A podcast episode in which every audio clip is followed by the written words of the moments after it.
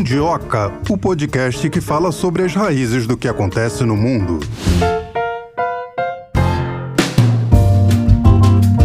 É sexta-feira. É sexta-feira, dia da gente falar sobre África. Tratar de um uma... assunto sério, é que é a sério. insegurança alimentar. Pessoas que não têm certeza se vão comer uma vez ao dia. Quanto mais três, né? Como preconiza a Organização Mundial de Saúde. E muitas vezes o que essas pessoas comem não, não é suficiente não para tem man- valor nutritivo. É, não é suficiente para manter a saúde. Nós precisamos de gorduras, é claro, mas também de Proteínas. proteínas, carboidratos. É, a gente vai falar hoje sobre a insegurança alimentar na África e também sobre a ajuda que o presidente Putin anunciou durante a cúpula de Petersburgo em julho a 50 mil toneladas de grãos. Assim que ele anunciou o fechamento do Mar Negro, o presidente Putin prometeu essa ajuda a alguns países da África. Mas Lembrando será que ele também recebeu várias críticas, né? Principalmente países europeus e dos Estados Unidos, que ele deveria estar agravando o problema da fome na África. Era É. essa a temática. Pois é, como se o Ocidente estivesse preocupado com isso. Aliás, até uma das questões que nós faremos aos nossos entrevistados é se a fome na África não é um projeto político, algo pensado, porque, Marcelo, veja bem, se gasta tanto no mundo, bilhões de dólares com armas, o que se gastou na guerra da Ucrânia poderia ter sanado o problema da fome no mundo. E o que se produz de alimentos também no mundo daria para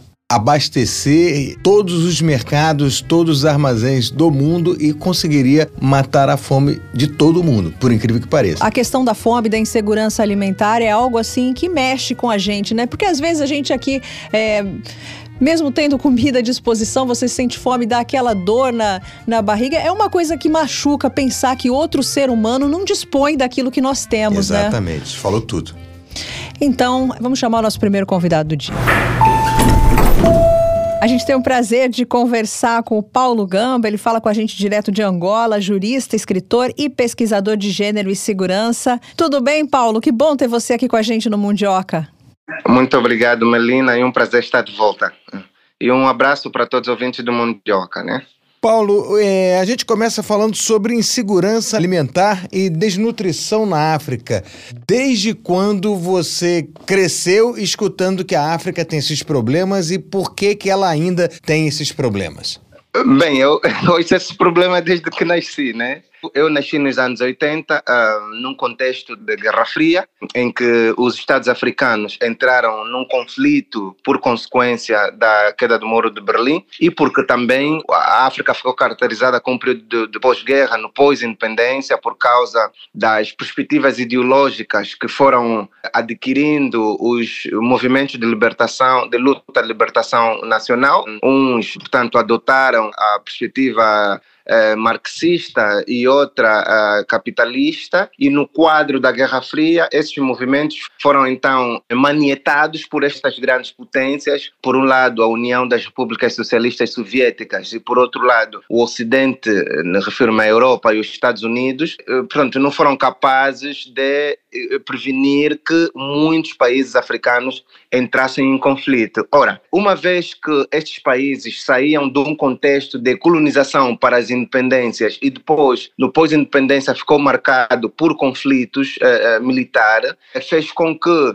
muitas localidades destes países que possuíam terras aráveis, elas não conseguissem produzir alimentos para as próprias populações, o que fez com que essas populações, portanto, se deslocassem de uma terra para outra à procura de segurança e esta segurança, eh, infelizmente, eram apenas encontradas eh, nos centros urbanos, ou seja, nas capitais das províncias que constituíam o núcleo eh, destes países. E, infelizmente, nestas capitais não havia terra suficiente para a produção da agricultura e isso também permitia que os estados que estivessem em condições de guerra usassem toda a sua economia para o esforço de guerra, para a importação de material bélico, material militar, eh, com vista à defesa da sua soberania. Ora, comprando materiais militares, dentre elas um elemento que foi muito perigoso para o fomento da agricultura, que eram as minas terrestres em antipessoal,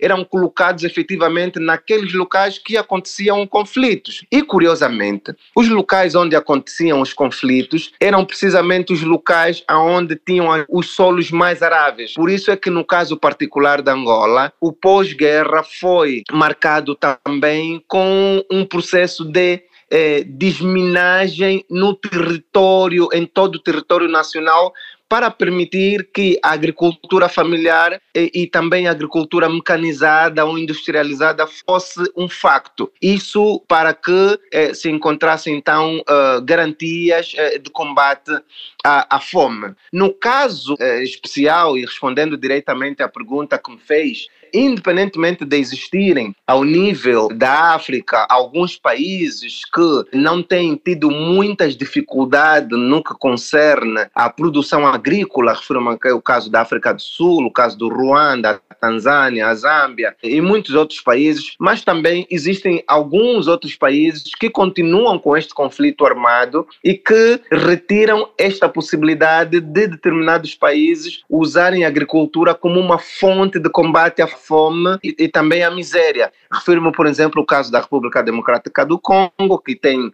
um conflito prolongado, que mesmo com uma missão de paz das Nações Unidas, com, com uma MONUSCO, que lá está há mais de 20 anos, não consegue alcançar a paz, entretanto, têm surgido vários relatos de que esta missão de paz tem usado da sua força bélica para intimidar as populações locais, inclusive denúncias relacionadas com exploração de minérios, violação de mulheres, violência sexual no mais alto nível. Encontramos também aqui o caso do, do, da Somália, o caso do Sudão, o caso do, do norte da Nigéria é, infelizmente, por causa mesmo desses conflitos é, militares, é, impedem com que haja o êxodo, que é o regresso das famílias nas suas zonas de localidade, porque infelizmente eles tiveram que abandonar por consequência desta guerra. Paulo, é uma informação que eu não tinha, que as minas eram colocadas em terras aráveis em Angola. Essa é a situação de Angola, mas no resto da África, você acredita que são questões internas que impedem a agricultura ou também há áreas em que o solo não ajuda, o clima não ajuda? Bem, olha, a África, uh, felizmente, é um território essencialmente muito arável. Por exemplo, uh, vou, lhe dar, vou lhe dar um exemplo aqui de um país próximo a Angola, a República Democrática do Congo. Há uma zona chamada Mbujimai, que, fica naquela zona no leste da República Democrática do Congo, que a terra ela é muito arável, é muito fértil, onde se podem fazer produções de todo tipo de artículas. Entretanto, qualquer escavação que se faz eh, com uma profundidade superior a 2 metros eh, de profundidade, consegue se encontrar um mineral estratégico, como por exemplo o coltan. Ou seja, o que é que isso propiciou? Propiciou que os agricultores daquela região esquecessem a agricultura e começassem a fazer exploração de minérios, que tem sido muito importante para algumas indústrias eh, no Ocidente, na Ásia, para a produção de tecnologias modernas. Ou seja, está também aqui uma das causas, para além da existência de conflito armados nessas zonas onde são, onde são potencialmente férteis do ponto de vista da produção da agricultura, existem também a possibilidade de nestas localidades existirem outros recursos minerais que não precisam levar o tempo eh, que leva a agricultura para que haja colheita e, por sua vez, eh, desta colheita consiga haver um dinheiro. Por exemplo, eu se quiser produzir agricultura, eu coloco a semente, depois tenho que esperar as estações da chuva, porque nessas zonas não tem canais de irrigação, eles colhem uh, as produções agrícolas consoante o período chuvoso, tem que esperar um tempo até ele germinar, brotar, dar o fruto, depois levar para o mercado e vender caso consiga. Diferente daqueles recursos minerais estratégicos que se pode eh, encontrar num dia e vender na mesma hora a um preço que, se calhar, ele podia fazer aquele valor a uma colheita de, de três ou quatro meses. Portanto, este elemento também tem sido um mote para a não influência da agricultura porque no caso especificamente da República Democrática do Congo, os conflitos fazem com que o Estado não tenha o controle absoluto do território e aí propiciar que o garimpo ilegal desses minerais sejam feitos por cidadãos singulares que não tenham sequer licenças para exploração, entretanto são incentivadas por essas indústrias siderais que conseguem ter acesso a esses territórios, ter acesso a esses vendedores, ter acesso a esses recursos num valor muito mais baixo em relação ao valor do mercado e desta feita vai condicionando é um conjunto de pessoas. Se por um lado um agricultor tem um determinado espaço para fazer exploração e dessa exploração utilizar a agricultura para alimentar um conjunto de pessoas que são a comunidade, não se pode dizer o mesmo se este agricultor retirar, do, ou transformar o mesmo espaço em local de exploração de minerais que será única exclusivamente para ele. Voltando a Angola, Paulo, como é que Angola conseguiu superar, se é que conseguiu, o problema da fome para a população? Ora, Angola não superou na totalidade o problema da fome. Houve um período em que Angola, de facto, deu passos muito grandes, mas esses passos não foi por causa do fomento da agricultura. Portanto, foi um período em que, eh, vocês sabem muito bem que Angola é um país que vive essencialmente da exportação, e exportação de uma commodity que é o petróleo, ou seja, quanto mais exporta, mais divisas entra para Angola e quando haver mais divisas, então há mais importação de alimentos. E houve um período de, de graça em que a taxa de câmbio de, de, de, Angola era bastante razoável, bastante baixo e permitia que os importadores e os atores comerciais, fundamentalmente que comercializavam a cesta básica, conseguiam trazer grandes quantidades de alimento e vendiam a estas populações a um preço uh, muito mais baixo. Eh, sucede que houve um período, uh, fundamentalmente desde 2015, 16, que a taxa de câmbio começou a flutuar. Aliás, o Banco Central tirou, de facto, um documento em que anunciava que a taxa de câmbio passava a ser flutuante, ou seja, era um mercado que ia regularizar e regular era um mercado que ia regular a taxa de câmbio e ele disparou por números que na moeda local acabaram por depreciar estes volumes de negócio. Ou seja, quem tinha, por exemplo, um valor equivalente a 500 dólares, ao cabo de dois anos, este valor de 500 dólares eh, depreciou em 50%, virava, por exemplo, 250. Ora, isto associado a outros fatores ligados, por exemplo, à crise eh, do, do setor do petróleo que se instaurou, o surgimento da Covid-19, fechou praticamente as indústrias e aumentou o número de desempregados, obviamente voltou a trazer eh, Angola para um contexto de, de, de, fome, fundamentalmente nas, nas zonas rurais, que já havia alguma lufada de ar fresco para o combate a este fenômeno. Depois, em contraposição a isso, o governo angolano adotou no âmbito do programa do sistema de proteção social, portanto, deixa-me aqui dizer que no caso da Angola existem três níveis de proteção social, portanto, há um nível de proteção social de base,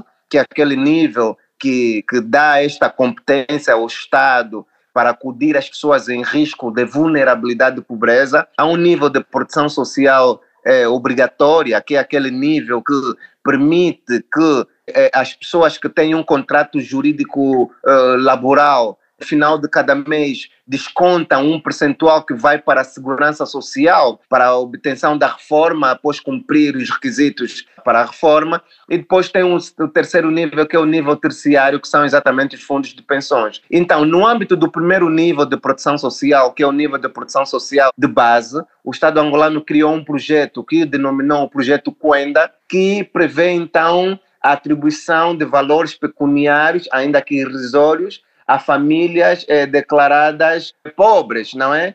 Agora, o que se tem discutido aqui é, são os critérios de identificação destas famílias, porque, na ótica do governo angolano, estas famílias concentram-se mais no interior, fora da capital, quando na capital também nós encontramos famílias em risco de vulnerabilidade de pobreza. Portanto, o que se deve fazer aqui é a universalização desses serviços e também utilizarem determinadas estratégias que têm precisamente a ver com a redução da taxa de câmbio para que possa então fornecer ao cidadão de classe média, de classe média alta, devolver o poder de compra para que estas pessoas consigam também contribuir e ajudar o Estado no combate à pobreza e à fome. Paulo, e quanto às 50 toneladas de grãos que a Rússia distribuiu para a África? Obviamente que estas 50 mil toneladas de grão para os países africanos, após o fim da exportação do acordo, que para as Nações Unidas, por exemplo, entendia que aquela medida não ia corrigir o impacto dramático do rompimento do pacto com a Ucrânia, que aumentava a segurança alimentar ao nível do planeta. Mas deve sim é os Estados africanos não negar efetivamente as ajudas que vêm de fora criarem condições técnicas para que haja essa necessidade de produção interna para a, a, o combate à fome. E uma dessas soluções é exatamente a aposta na agricultura familiar, mas a agricultura familiar ele fica condicionada com os elementos que já apresentei na minha primeira abordagem. Ou seja, na minha primeira abordagem, eu fiz referência que muitos países que estão em conflitos ao nível da África, os conflitos e a inacessibilidades a esses espaços tem precisamente a ver com o facto de ser nesses locais onde há o conflito. Seja, os conflitos não estão necessariamente nas zonas urbanas. Nas zonas urbanas é onde estão concentrado o poder político. Nas zonas rurais é efetivamente o local onde estão concentrados grupos rebeldes, onde estão concentrados as minas antipessoais, as minas anti-tanque, aonde não tem acesso rodoviário para a escoação ou escoamento desses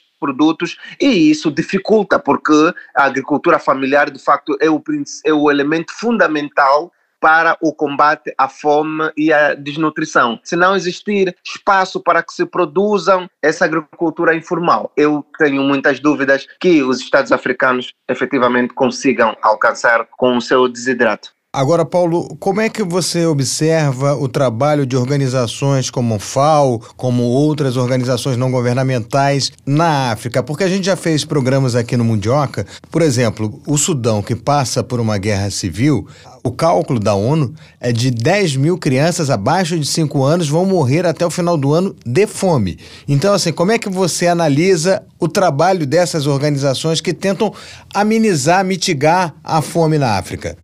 Bem, pronto, em função daquilo que é a sua natureza jurídica, faz o seu papel, não é? E um dos objetivos da FAO, para além de abastecer a alimentação nestas zonas, eles também têm três eixos, por exemplo. Aqui, o primeiro é a inovação para a produção agrícola sustentável, e depois, o segundo é o acesso equitativo dos pequenos produtores aos recursos agrícolas e, também há um terceiro elemento que é a agricultura digital, que eu acho que ainda é inacessível para a África, tendo em conta os problemas que a África vive. Mas para mim, o maior problema não está precisamente nesses objetivos ou nos serviços eh, na atividade que a FAO desempenha ao nível do continente. Ou seja, sendo a FAO um órgão, uma organização supranacional que tem uma ligação privilegiada com a Organização das Nações Unidas, eu penso que o que se podia fazer é diplomacia para que esses conflitos eh, não acontecessem. Porque repara, se nós olharmos para o caso do conflito no Sudão, não se precisa ser um cientista para perceber que os dois contendores eles são apoiados, um pela Rússia e outro pelos Estados Unidos. Ou seja, por que não fazer diplomacia para que haja o fim do conflito e evitar que essas crianças de facto morram de fome? Ou seja, eu vejo o trabalho da FAO como um trabalho que ataca a consequência, quando na verdade nós devíamos atacar a causa e buscar as causas do conflito. Por que, que está a acontecer o conflito? Quem são as pessoas interessadas nesse conflito? Quem ganha com estes conflitos? No sentido de pará-los, ou seja, parar o conflito permite que as pessoas utilizem o direito de ir e vir, ou seja, a livre circulação. Havendo livre circulação, as famílias conseguem desenvolver atividade agrícola, havendo o desenvolvimento da atividade agrícola. Há exatamente o combate à fome. Portanto, a questão não está exatamente na consequência, mas sim na causa. E eu eh, gostava que todas essas instituições internacionais, incluindo a FAO, embora não seja o seu principal objetivo, fazer a diplomacia no sentido de, portanto, chegar a essas instituições e propor que estas instituições não promovem a guerra apoiando esses contendores. Mas penso que é uma situação muito difícil, porque o Sudão é efetivamente apetecível, não é? Tendo em conta o, as suas riquezas, fundamentalmente o petróleo e as potências que, a, que, a, que apoiam os dois contendores têm única e exclusivamente visão nesses recursos. Paulo, vou fazer uma pergunta que é cruel, mas aqui em geopolítica a gente tem que analisar é, tudo. Interessa alguém que os países africanos continuem com insegurança alimentar?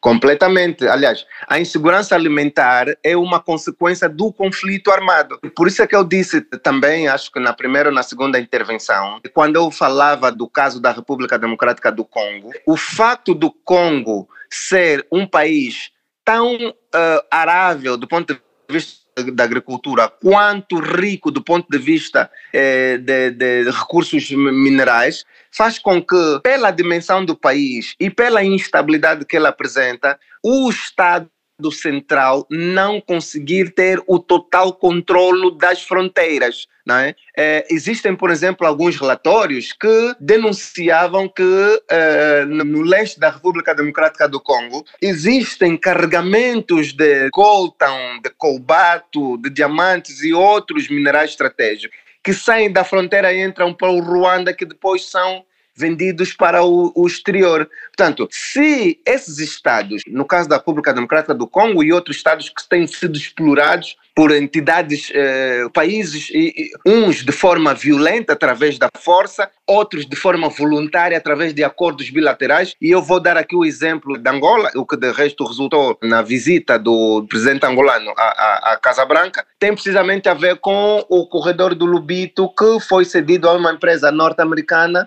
para a, a gestão deste corredor do Lubito e até os Estados Unidos vão aplicar cerca de mais de mil milhões de dólares eh, neste corredor do Lubito que liga a República Democrática do Congo, a Tanzânia, a Zâmbia, até o porto de Lubito, com o único intuito de eh, exportar os recursos que são explorados ao nível da República Democrática do Congo. Ora, não há nesse quesito a, a utilização de força para alcançar esse objetivo, mas houve acordos bilaterais assinados entre multilaterais assinados entre estes países que eh, vão, obviamente, trazer vantagem aos Estados Unidos, porque ele vai levar uma matéria-prima que é importante para a construção de carros eh, eletrônicos, que ele está eh, a perder a corrida para a China, mas, por outro lado, vai transformar esses países em países simplesmente consumistas que vendem a sua matéria-prima bruto quando deviam ser países que transformam estas matérias-primas e vendem o produto acabado a um preço muito mais elevado e contribui efetivamente para o seu desenvolvimento. Então, isso para dizer, Melina, que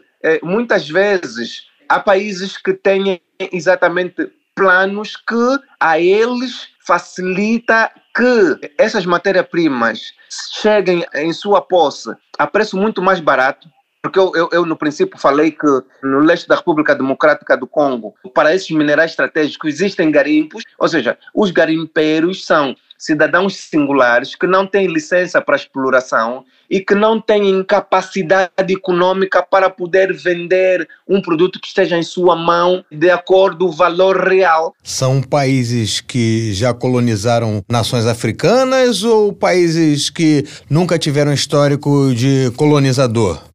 Olha, é assim, todos os países que vêm para a África têm sempre um interesse. Algum interesse com recursos ah, que têm nos solos africanos. Mas eh, os países colonizadores, eh, os Estados Unidos, a Europa, enfim, esses conjuntos de países. Repare, por exemplo, o maior exportador de cacau do mundo é a Costa do Marfim ok? O cacau é uma commodity que, portanto, também ela é determinado o preço através do mercado internacional. Mas de onde é que vem o melhor chocolate? Vem da Suíça, claramente. E a tá Suíça vendo? não tem um pé de cacau, né? Não tem sequer um pé de cacau para fazer sombra. Ou seja, dei esse exemplo da Suíça para falar, por exemplo, é, do, do, do facto do, do Botsuana, por exemplo, ser o maior exportador de diamante, Angola estar entre os três países que exploram diamantes. Entretanto, quando nós olharmos para os produtos derivados desse diamante, as joias mais caras, nós encontramos nas melhores lojas de Paris, nas melhores lojas de Londres. Enfim, o que se passa aqui é exatamente a ideia de não eh, consentirmos a perspectiva de termos como mote o princípio da livre iniciativa econômica, que eu penso que é violado através dessas práticas.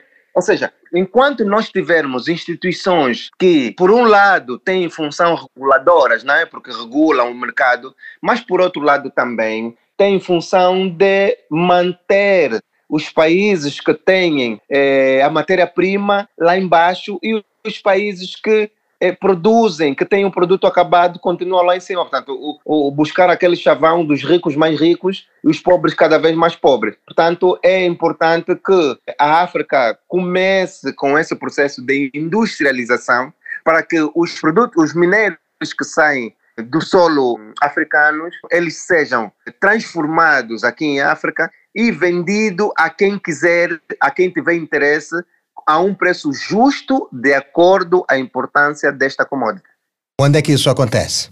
Isso vai acontecer quando os Estados africanos tiverem vontade política e deixarem de dançar a música do Ocidente. Conforme disse o capitão uh, Ibrahim Traoré na Cimeira de São Petersburgo, nós ainda em África temos muitos líderes africanos que são uma espécie de extensão, são uma espécie de marionete destas grandes potências. Inclusive, há países ao nível da África que, mesmo depois de sair de um processo eleitoral, eleitoral de um sufrágio universal votado aonde o povo confere a legitimação do poder político, eles concebem essa legitimação quando vão visitar a ex-potência colonizadora no sentido de dar bênção ao seu mandato. Ou seja, muitos deles até nem sequer alcançam o poder por, via, por vias normais, por vias legais alcançam por via de golpe de Estado e depois este poder é legitimado e ele exerce de forma normal.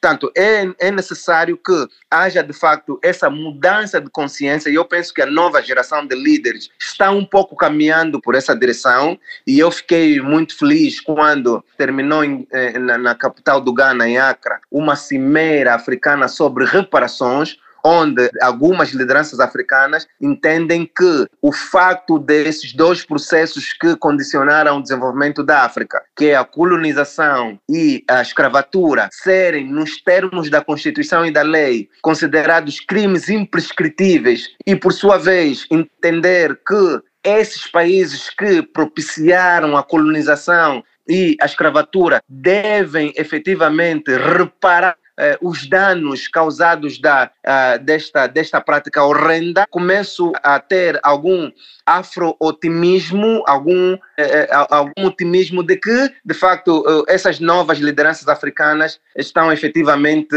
eh, caminhar para uma África muito mais unida, capaz de eh, suportar os adventos que vêm do exterior embora ainda haja uns também que, eh, mesmo estando dentro, ainda remam para trás, né? Pois é, Paulo, e essa é uma, é uma pauta que a gente vai discutir aqui no Mundioca, essa indenização que os países da União Africana é, estão pedindo a essas grandes potências colonizadoras. colonizadoras que usaram o dinheiro do tráfico de é, escravos, né, a comercialização, a exploração. É muito justo que esses países africanos peçam essa indenização e também os objetos de artes que foram furtados e que hoje estão em grandes museus que o mundo inteiro visita. Exatamente. Muito obrigada obrigada. A gente conversou com Paulo Gamba, jurista, escritor e pesquisador de gênero e segurança. Tá. Um abraço. É, Marcelo, eu vou ler aqui, depois de ouvir um africano, né, o Paulo Gamba, um angolano, falar aqui para os nossos mundiocas quais foram os países que receberam as 50 mil toneladas de grãos. Foram Burkina Faso, o Zimbábue, Mali, Somália, a República Centro-Africana e Eritreia. Ou seja, o pessoal ali da área do Sahel, né? Historicamente as populações mais sofridas com relação à fome na África. A gente sabe que existem organismos internacionais preocupados com a questão da fome, mas não tem sido suficiente. É uma pauta humanitária que tem que estar sempre presente é, na nossa atualidade enquanto houver esse problema. A gente vai ouvir agora a nossa segunda convidada que fala sobre esse projeto da Rússia em tentar minimizar a fome, pelo menos neste momento, lá na África. Vamos ouvir. A gente tem o prazer de conversar mais uma vez com a professora Giovana Branco, ela que é mestre em Relações Internacionais pela Unesp e pesquisadora de política externa russa. Seja muito bem-vinda, professora. Tudo bem? Muito obrigada, sim, tudo bem. Professora, o que, que significa para a relação Rússia-África essas 50 mil toneladas de grãos doadas pelo presidente Putin? Perfeito. Então, a doação de grãos da Rússia para alguns países africanos é um movimento muito importante para a população russa e para a popularidade do governo russo dentro do seu próprio país. Embora a quantidade né, doada de grãos pareça ser realmente substancial, no fundo não é. Não está muito longe né, de resolver qualquer tipo de problema africano relacionado à fome e à falta de alimentos. Mas ainda assim, é importante que isso tenha acontecido. É uma forma da Rússia de se aproximar do continente africano, de mostrar também para o mundo que a Rússia está mais aberta a negociar com países do terceiro mundo, países em desenvolvimento ou mesmo subdesenvolvidos. É uma forma muito sutil da Rússia de, de certa forma, cutucar também os países ocidentais que, de certa forma, ao longo da sua história, esqueceram um pouco o continente africano e não dão a esse continente, aos países do continente, uma importância de fato. Então, a Rússia, agora, junto com a China e outras potências, vem olhando para a África também nessa ideia de exercer uma certa influência entre esses países. Pois é, professor, essa doação ela foi anunciada no momento em que a Rússia fechou o Mar Negro, acredito que tenha sido em julho desse ano, e o Ocidente começou a culpar a Rússia, como se eles estivessem, né, de fato, preocupados com isso, pela insegurança alimentar que poderia acontecer na África. Como a senhora disse, essa foi uma boa medida medida é, em termos de política externa russa, mas existe a possibilidade da Rússia continuar doando? É possível sim. A gente tem visto que isso não foi, na verdade, uma medida que foi continuada no longo prazo. Foi uma questão muito mais momentânea, realmente, da Rússia de mostrar para os países ocidentais que havia uma preocupação, ou pelo menos em termos discursivos, que essa preocupação em relação à fome global existia por parte dos russos. Ainda assim, a gente tem percebido que entre os países africanos tem existido cada vez mais um apoio em relação à Rússia. Todos os golpes de Estado e as manifestações que aconteceram nos países do Sahel tiveram cenas muito emblemáticas em que a bandeira da Rússia estava dentro das manifestações, então estava nas ruas entre a população. Obviamente, se a Rússia começar a perceber que existe esse apoio quase que natural e genuíno entre os países africanos, olhando para a Rússia também como uma oportunidade oportunidade de negócio, uma oportunidade de política externa, pode ser que a Rússia também faça outras doações pontuais. Mas isso não necessariamente quer dizer que agora a Rússia vai passar a doar grãos para os países africanos a todo momento, né? Acho que é uma questão mais pontual mesmo. Para contextualizar, professora, antes dessa doação, os grãos vinham de onde? Os grãos, na verdade, eles vinham da própria Rússia ou da Ucrânia mesmo, mas eles eram vendidos para os países africanos. Então sempre houve esse comércio comércio internacional, principalmente entre os países da África e ali Ucrânia e Rússia em relação a esses grãos. Agora a questão é que a Rússia decidiu fazer uma doação, então não cobrar né, nenhum tipo de valor monetário para isso, dizendo justamente que havia uma certa preocupação humanitária em relação à fome. Então os grãos sempre vieram dessa região, é uma região extremamente rica nessa produção em termos mundiais. Tanto que quando o Mar Negro foi fechado e levantou-se essa discussão sobre uma possível crise global, que é uma discussão verdadeira, de fato, é, uma, né, é, é pertinente a gente pensar nesse ponto, que de fato muitos países, principalmente os mais pobres, seriam afetados por esse fechamento do Mar Negro e a impossibilidade desses grãos circularem, na verdade, grande parte daqueles grãos nem seriam direcionados à África, teoricamente, seriam, na verdade, direcionados aos países da Europa e também para a Turquia e alguns países do Oriente Médio que não necessariamente eram os países mais fragilizados em termos de fome, mas vários países africanos já compram de forma recorrente esses grãos da Rússia e também da Ucrânia. A China é conhecida na África por chegar e trazer infraestrutura, grandes projetos. A Rússia pode ser conhecida por, quem sabe, no futuro ajudar a resolver a questão da insegurança alimentar? Ou a senhora mencionou também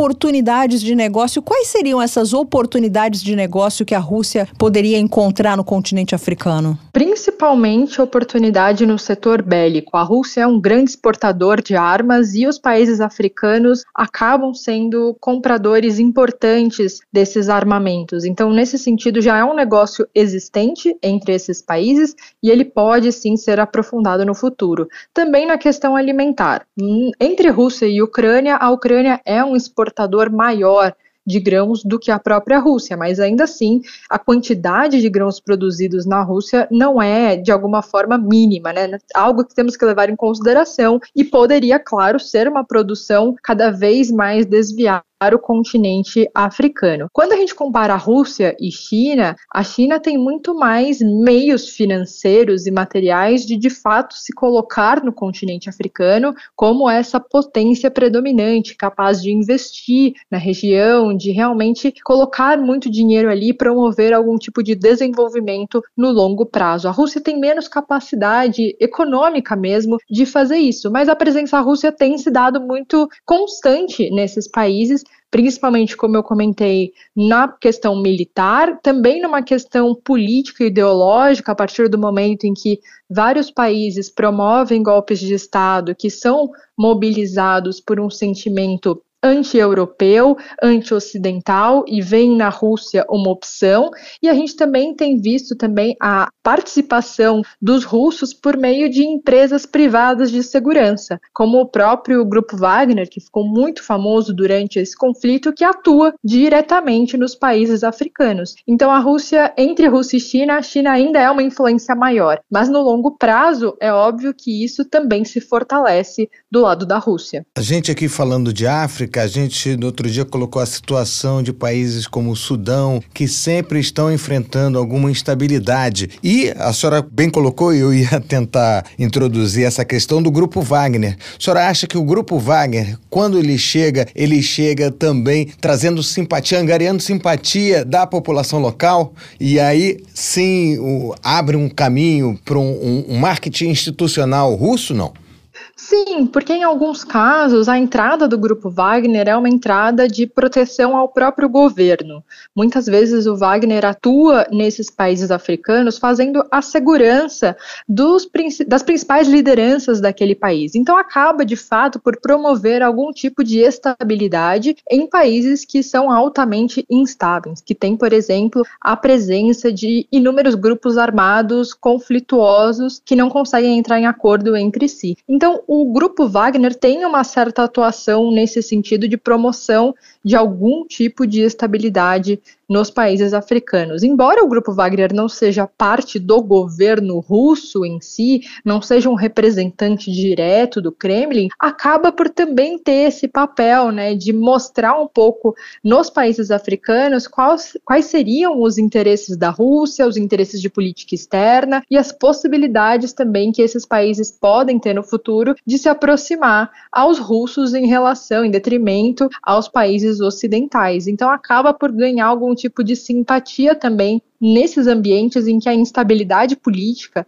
e o índice de violência política é muito alto. Professor, a gente sabe que os africanos não têm a menor simpatia pelos europeus por motivos históricos, por conta da colonização. Agora eu vou fazer uma pergunta inversa. Pelos russos, eh, os africanos têm essa certa simpatia? Eu não diria necessariamente uma simpatia, um sentimento natural de gostar de alguém, mas talvez eles enxerguem no, nos russos uma alternativa Cada vez mais o continente africano vem sendo abandonado no sistema internacional. Como você bem comentou, isso é histórico. Ou o continente africano foi explorado, como ao longo de séculos de colonização, ou simplesmente no período pós-colonização, os países ocidentais esqueceram a África e não promovem a ajuda que os países africanos de fato necessitam. É, seria preciso muito mais investimento para que a África conseguisse de fato se desenvolver todos os países ali, né? A gente tem alguns países mais ou menos desenvolvidos, mas no geral é um continente que passa por grandes dificuldades. Ao longo de muitos anos, então, ao se perceber que não seria necessário, não seria suficiente contar com a ajuda do Ocidente, é necessário olhar para outras opções. E aí surgem as relações Sul-Sul. Então, por exemplo, o Brasil, por muito tempo, fez investimentos em alguns países africanos justamente para tentar uma cooperação maior. A China também vem fazendo isso de forma bem intensa e agora os russos também procuram algum tipo de espaço político e de influência no continente africano. Então, no, diante de um cenário em que parece que o mundo se esquece da África, eu acho que a África olha para esses atores que são potências emergentes com bons olhos, quase como se eles fossem opções melhores de negociação e de parceria em relação às outras opções existentes, que são, no caso, os países ocidentais. Professor, a gente já falou aqui no Mundioca de outras vezes que uma das situações que não deixam a África produzir alimentos em quantidade suficiente para matar a fome de várias populações, e é um dos motivos da segurança alimentar, é que as terras agricultáveis normalmente estão exatamente onde se tem batalhas. Se essas guerras, ou essas brigas fossem resolvidas, a senhora acha que essa questão questão da insegurança alimentar na África, elas seriam minimizadas, pelo menos? Não vou dizer terminado, mas minimizadas, muito minimizadas? É possível sim. Concordo com você que não é possível dizer que isso resolveria o problema, né? O problema é um problema estrutural. Então a África é um continente que produz muitos alimentos, mas grande parte desses alimentos são direcionados a outros países do mundo. Então ainda assim haveria essa questão, mas com certeza, a partir do momento que nós temos uma queda nos conflitos locais, que são conflitos históricos justamente por conta do período de colonização, da falta falta de compreensão europeia em relação à complexidade das relações sociais nos países africanos, é possível que a África conseguisse, de alguma forma, se reestabilizar de alguma maneira, né, de, de conseguir produzir um pouco mais de uma forma mais sustentável. Mas ainda assim estaríamos longe de resolver a questão da fome no continente. Ainda falando sobre essa aproximação da Rússia com a África, faltaria investir um pouco mais no soft soft power russo, não sei, em filmes russos, literatura russa nas escolas, para que os africanos sentissem vontade, não sei, de falar russo, de estudar na Rússia. O que, que a senhora pensa sobre isso? Acho isso muito pouco provável, porque a Rússia não tem, de fato, esse tipo de soft power como os Estados Unidos têm, ou mesmo como a Índia tem, ou como a China vem tentando construir nesses últimos anos, né? Quantas pessoas na população mundial falam russo, se identificam com a cultura russa? A gente conhece muito a literatura, mas ainda assim, no caso da África, é muito difícil imaginar sobre escolas ensinando sobre literatura russa quando a gente mal tem escolas em funcionamento. Então, imagino que se a Rússia tiver algum projeto de influência nessa região, seria um projeto realmente de bases estruturais. Talvez um projeto russo que construa escolas, construa hospitais, construa estradas, investimentos básicos nesses países seja muito mais eficiente e efetivo nessa criação de vontade ou pelo menos de interesse de compreender a Rússia do que pensar nesse momento, pelo menos, nesse esse soft power mais cultural. Os países africanos precisam de outras questões primeiro. Agora, em outras regiões do mundo, a Rússia talvez tenha mais possibilidade de fazer isso e investir nessa área, como por exemplo no Sudeste Asiático, no leste europeu de uma forma mais geral, embora a cultura russa ali já seja muito predominante e não necessariamente seja muito bem aceita pelos países desse, desse espaço, mas ainda assim há algum tipo de espaço de manobra né, para a Rússia investir na sua própria cultura e disseminar essa cultura nessas regiões. Agora, na África, um pouco mais difícil isso acontecer, pelo menos nesse curto ou médio prazo. Pois é, professora, nessa, vamos dizer, corrida pela simpatia, a Rússia teria que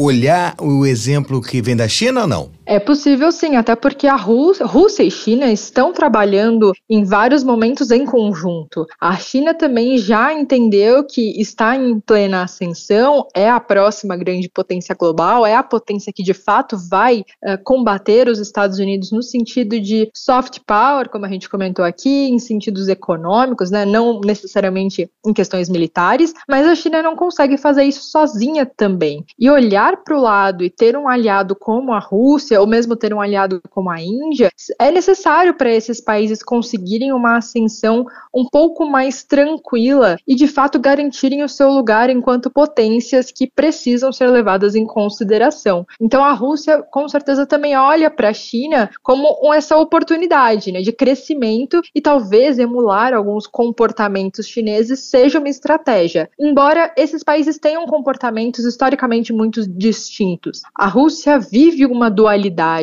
constante na sua história. A Rússia é metade Europa, metade Ásia, enquanto a China é completamente oriental. A cultura chinesa é chinesa por si só. A Rússia, quando a gente já começa a entrar em destrinchar um pouco essa cultura, por horas é uma cultura eslava, por horas é uma cultura europeia. Então a Rússia não consegue agir de fato como a China age o tempo todo. Mas ainda assim, em determinados momentos, a Rússia pode escolher se voltar mais para o leste e olhar mais para os comportamentos que a China tem feito em buscando também o seu crescimento no longo prazo. Professor, eu sempre acompanho no noticiário internacional a respeito desse assunto, que é a fome, a segurança alimentar, de organismos internacionais que se movem para tentar resolver esse problema. Essa questão de um país doar comida, doar grãos nessa quantidade, ainda que não, não seja tão grande como a senhora falou, isso é uma coisa usual ou não? É sim, vários países fazem isso. O Brasil faz isso o tempo todo, os Estados Unidos também, os países europeus também. No geral, qualquer país que tenha um pouco mais de capacidade econômica tem algum tipo de ajuda humanitária. Um dos grandes países que vem fazendo isso já há algum tempo é a Índia, que vem investindo fortemente nesse tipo de ajuda. Aqui a gente está falando especificamente da, do envio de alimentos para outros países, mas ajuda humanitária pode se dar em vários formatos: envio de medicamentos, envio de materiais básicos de higiene e, inclusive, né, envio de alimentos. Então, é uma prática comum que países isoladamente fazem, mas também, como você bem comentou, existem organismos, ONGs, instituições completas que são voltadas para esse fim. Então, é uma prática absolutamente comum no sistema internacional. O que a Rússia fez não é de forma alguma uma grande novidade,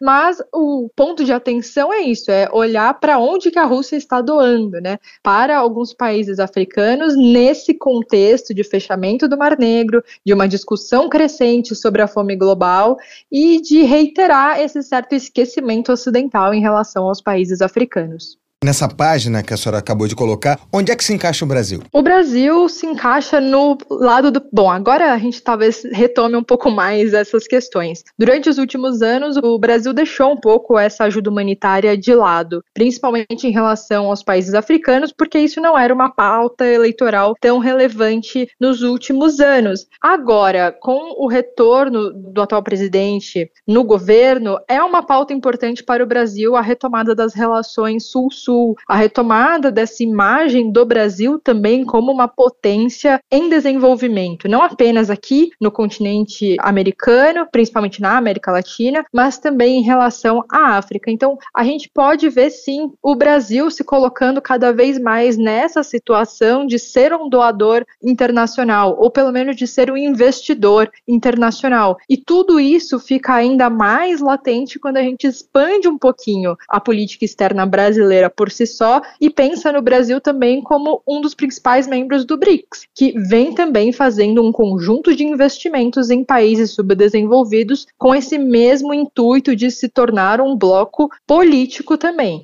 e com uma chave de essas potências são potências relevantes para o futuro internacional, potências que hoje são em desenvolvimento, mas que no futuro a gente deslumbra que seriam centrais no sistema internacional. E o Brasil, obviamente, faz parte de tudo isso, ou pelo menos almeja estar ali nesse grupo por bastante tempo.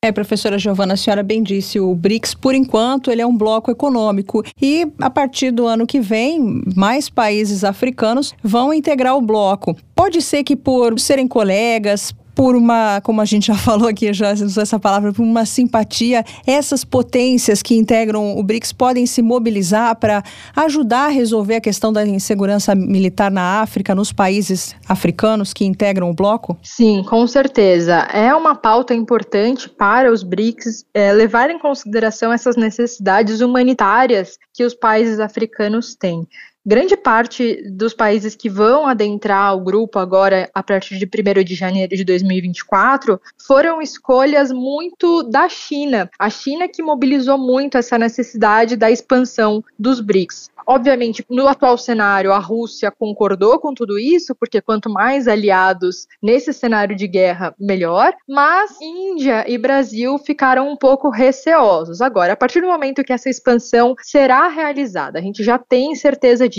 né? Já temos os nomes dos países que vão passar a entrar no BRICS. Com certeza, agora esses países vão se mobilizar para fazer de fato projetos humanitários, projetos econômicos e projetos de desenvolvimento no no longo prazo que se tornem grandes casos de sucesso. A grande ideia do BRICS é de mostrar para o mundo que essas potências em desenvolvimento, elas não só são a grande parte da população global, como também mobilizam grande parte da própria economia. Então, talvez se a gente pensar em termos de poder, o BRICS hoje tenha muito mais poder econômico e social do que, por exemplo, o G7 tem. Embora o G7 seja né, esse grupo dos principais países industrializados, talvez em termos só políticos ainda tenha um pouco mais de influência do que os BRICS. Então, veremos muito provavelmente essa mobilização, cada vez mais projetos sendo anunciados, e imagino sim que no continente africano, porque é o espaço por excelência que precisa de mais ajuda. Obviamente, a gente pode também ver algumas coisas aqui na América Latina, mas isso seria muito menos retratado internacionalmente como também uma propaganda do próprio grupo, né? Professora, na sua opinião, qual será o cenário de um pós-guerra, com o Mar Negro reaberto, as coisas tentando voltar à sua normalidade. Eu me refiro a esse cenário no combate à fome na África. Muito provavelmente a Rússia vai continuar expandindo seus mercados também para os países africanos. Imagino que talvez não por meio de doações, mas novamente uma certa normalização de relações econômicas, então realmente relações de compra e venda, com certeza com certos descontos, que é o que a Rússia tem feito, é, por exemplo, com a venda de petróleo, então conseguir alguns aliados nessas vendas, mas também garantir algum tipo de vantagem econômica. E a gente pode ver algum tipo de normalização também, mas aí mais no médio e longo prazo, das relações com os países europeus, que também são compradores desses grãos da Rússia e também da Ucrânia. Então, a gente pode ver esse tipo de questão. Não necessariamente a gente vai ver a erradicação da fome, né? Acho que é um projeto muito ambicioso e que depende muito mais do que a vontade ou não de um único país ou de uma certa região do globo, mas possivelmente a gente veria menos impasses políticos a questão da fome. Então, obviamente, toda vez que o Mar Negro é bloqueado, os países africanos sofrem mais porque demora muito mais para chegarem esses grãos, os fretes se tornam muito mais caros, né? É necessário fazer triangulações comerciais, então tudo isso encarece o produto, torna a situação mais difícil ainda. Pode ser que a gente volte para uma certa normalidade pré-conflito nesse sentido, que não necessariamente é uma normalidade excelente em termos de fome e de segurança ou insegurança alimentar. Para a gente encerrar essa entrevista, uh, o Celso Amorim disse que o alvo da política externa brasileira em 2024 será a África. Será que a Rússia tem também essa, essa ideia? O alvo da Rússia também pode ser a África? Pode sim. Inclusive, esse ano a Rússia liberou um documento muito importante que é chamado de Conceito de Política Externa, que é basicamente um documento que mostra as diretrizes da política externa russa nos períodos que vem agora no futuro. O governo russo tem essa prática já há muito tempo de liberar esses documentos, o que facilita muito a nossa vida enquanto analistas de compreender o que que os russos almejam em termos de política internacional no, nos próximos anos, ou pelo menos no período agora próximo. E foi dado uma ênfase muito grande aos países em desenvolvimento e subdesenvolvidos, ao terceiro mundo de uma forma mais simples e direta. Então, esse terceiro mundo foi nomeado pela Rússia como a maioria global. Isso é muito interessante porque mostra que a Rússia agora coloca no seu próprio projeto de se tornar uma grande potência ou de se consolidar enquanto uma grande potência, também colocar uma influência nesses países mais desfavorecidos no mundo. Então, se por muito tempo o principal objetivo da Rússia era ser um país interessante, importante, relevante na Europa, né, lidar com outras grandes potências, talvez agora a gente tenha esteja vendo uma uma Rússia agindo, agindo muito mais como a China, por exemplo, que é de olhar para os países do terceiro mundo e angariar esse apoio, porque esse apoio de fato é a maioria. Então, se a gente vai para uma votação na ONU, para votações em outros órgãos internacionais, talvez seja mais interessante ter aliados e alianças em países africanos, em países da América Latina, em países do Sudeste Asiático, do que tentar angariar um apoio europeu que não viria para a Rússia nesse caso. Então, com certeza, nós teremos sim uma ênfase russa muito relevante na África nos próximos anos. A gente agradece à professora Giovana Branco, mestre em Relações Internacionais pela Unesp e pesquisadora de política externa russa, pela participação dela aqui conosco no Mundioca. Professora, muito obrigado por essa aula, viu? Estamos aqui contando com final de guerra, com final de fome, com um, mundo melhor, né? No, no final das contas. Né? Exato. Um abraço, professora. Obrigada. Muito obrigada e até mais. Gostei muito da entrevista da professora Giovana Branco. Todo mundo de olho na África. Todo mundo de olho na África. Nós com uma vantagem esmagadora que nós somos um país mais de met da metade do país de negros e pardos. Então nós nos afinamos, né? Deveríamos nos afinar com os africanos de certa forma, Marcelo. Dito isso, vamos para o mundo bizarro. Mundo bizarro. É, Marcelo, vou te dizer, tem tara para tudo nesse mundo. Tem, Não tem? há limites quando o assunto é o desejo. Bizarrice show. A magistrada criminal de Comodoro, conhecida como a juíza do beijo, foi destituída por atitude indecorosa depois que câmeras de segurança de uma cadeia da Argentina flagraram cenas de intimidade entre ela e um condenado à prisão perpétua. Como é que é? Entre a juíza, cenas de intimidade que você que está ouvindo imagina o que, que deve ser e um condenado à prisão perpétua. Que isso? Conta Conta para mim. Antes que o Tribunal de Primeira Instância de Chubut anunciasse o veredito do júri, a magistrada afirmou que não havia cometido qualquer irregularidade. Ela disse: Não tirei vantagem da minha posição. As palavras não foram suficientes. Por três votos a dois, Mariel Soares perdeu o cargo. O beijo entre a juíza e o detento ocorreu em 29 de dezembro no Instituto Penitenciário Provincial de Trelu, em Chubut. É lá que está detido Christian Bustos, apelidado de Mai. Um dia antes, o tribunal, que incluía Mariel Soares entre os julgadores, o havia condenado à prisão perpétua pelo assassinato do policial Leandro Roberts, em março de 2009. Na ocasião, a magistrada votou contra a imposição da pena máxima ao acusado. Cheia de má, má intenção. É, já. de boas intenções ou e mas também uhum. o inferno tá cheio. Ela alegava que o homem havia sido vítima de uma manobra publicitária negativa e pedia a aplicação de uma sanção de oito anos de cadeia. Nas denúncias, abrem aspas. As denúncias, a comissão acusatória do Conselho Judicial ratificou todas as acusações expostas ao longo do processo, quando a imparcialidade da magistrada no que diz respeito à sua atuação durante o julgamento contra Mai Bustos, bem como o fato de falsificar a verdade ao retardar atos inerentes à sua função ao se ausentar da sua jurisdição em serviço. Se ausentar para ir dar um beijo nele, né? Rapaz. Finalmente foi ratificada a acusação pela conduta indecorosa demonstrada por Soares por ocasião da visita a Mai. Bustos, destaca a nota do site de notícias do Poder Judiciário de Chubut. Ou seja, ela largou o emprego para ir na prisão pra dar É. um peguei no, no rapaz. um- é, vamos dizer Ah, assim. peguei, peguei tá bom. É, peguei, tá, tá legal. Um dia após a sentença proferida pelo tribunal que ela presidia e fora do horário de visita, Mariel Soares esteve na prisão para uma visita Ó. a Bustos. A desculpa por encontro foi uma questão literária. A magistrada explicou que ela estava escrevendo um livro e precisava de uma entrevista com um assassino. Esse cara devia ser Espertinho. bonito, hein? Ou, É bonito, ou ter uma ou, boa ou lábia. ela, ou ela tava lá encantada pelo cara, vai saber lá por quê. É, tem muitos casos como esse, né, de... Mas de uma magistrada eu nunca tinha visto. Essa também foi a primeira vez, por isso que está aqui no Mundo Bizarro. Uma vez marcada a reunião, essa decorreu de forma pouco brilhante e incompatível com a posição de juíza que ela detinha. Porque durante a mesma, havendo cadeiras na sala, eles sentaram-se no chão de uma forma desajeitada, com muita proximidade entre eles enquanto conversavam, se beijavam. Ele acariciava os cabelos dela e ela tirava fotos tipo selfie com o celular, segundo a descrição da ocorrência. Para os acusadores, a conduta demonstrada pela juíza Soares constituiu a causa do mau desempenho e, por isso, dava aso à sua demissão. Ou seja, dava razão à sua demissão. Isso. Durante a sua defesa, a juíza Mariel Soares sustentou que a filmagem de seu encontro com Bustos era ilegal. Ela também alegou que o apelido de juíza do beijo, que adquiriu após a divulgação da cena, feriu a sua dignidade.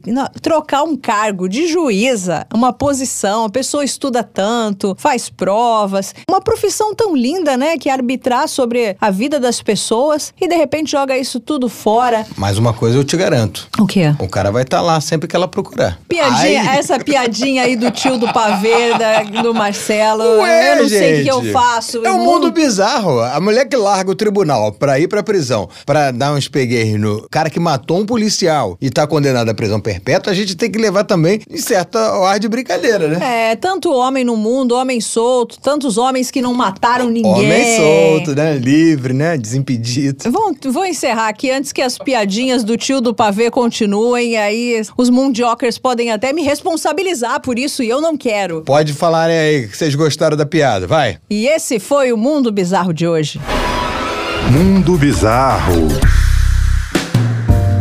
É, toda sexta-feira, sim, eu fico feliz, porque é sexta-feira, claro, né? Quem Sim. não gosta de um bom fim de semana, mas eu fico um pouco triste porque eu sinto saudade dos mundiocers. Mas o pessoal sente saudade de você, pode matar essa saudade acompanhando a gente durante o fim de semana, caso tenha perdido algum programa. Pra você não perder nenhum episódio, é isso, Marcelo. Um grande abraço, pessoal. Beijo, tchau, tchau.